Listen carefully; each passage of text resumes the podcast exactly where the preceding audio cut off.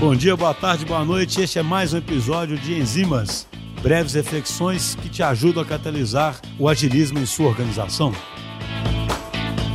Pessoal, no Enzimas de hoje, queria falar um pouquinho sobre um artigo que saiu na The Economist da semana passada, a coluna que chama Schumpeter.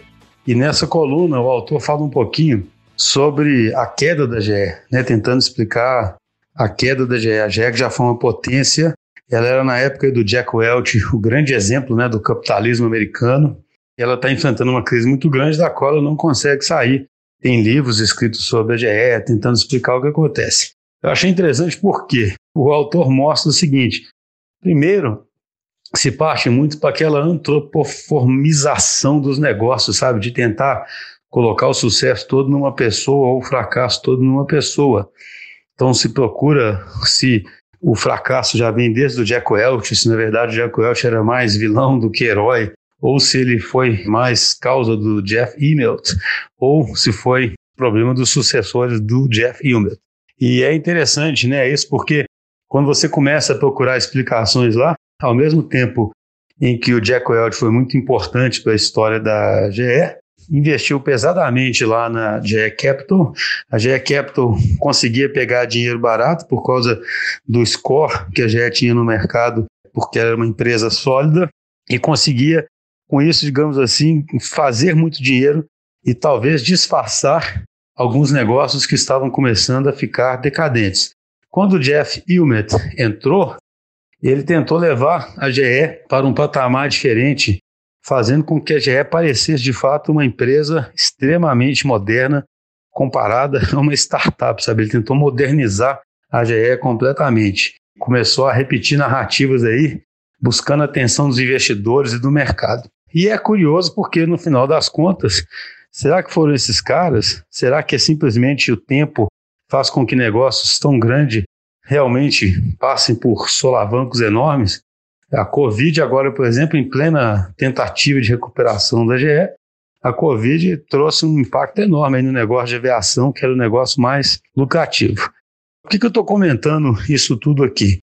Um tema comum do podcast, né, foi objeto de enzima, foi objeto de colunas aí, etc., é essa dificuldade de lidar com esse mundo complexo e a necessidade da liderança ser humilde. Quando a gente dá essa mensagem aqui, a gente não quer dizer que o líder não vá tentar fazer coisas, né, ou que não haja algo a ser feito. Mas que é importante mais você ter um modelo de mundo onde você saiba que a sua participação pode até ser importante, pode ser até relevante, mas que tem um milhão de fatores em jogo em qualquer história dessas.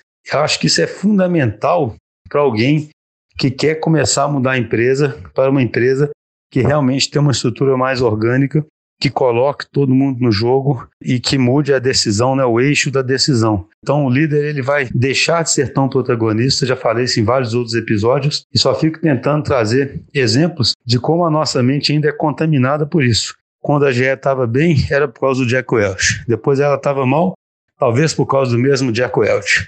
Aí o Jeff Immelt, no começo parecia que estava indo bem, então era por causa do Jeff Immelt. Ah, não, depois ela foi mal, é por causa do Jeff Immelt.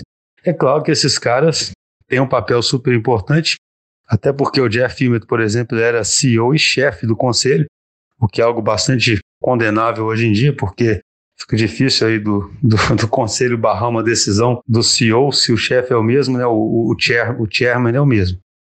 Mas para fechar, e o autor cita isso nesse artigo, achei muito interessante, a grande lição aqui é uma lição que o Tolstói fala no livro dele, La Guerra e Paz.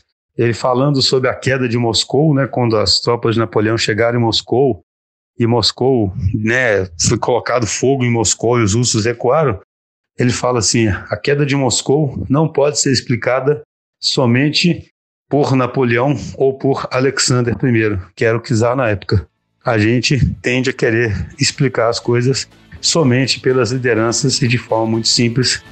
E o começo da mudança, entender que as coisas não são assim.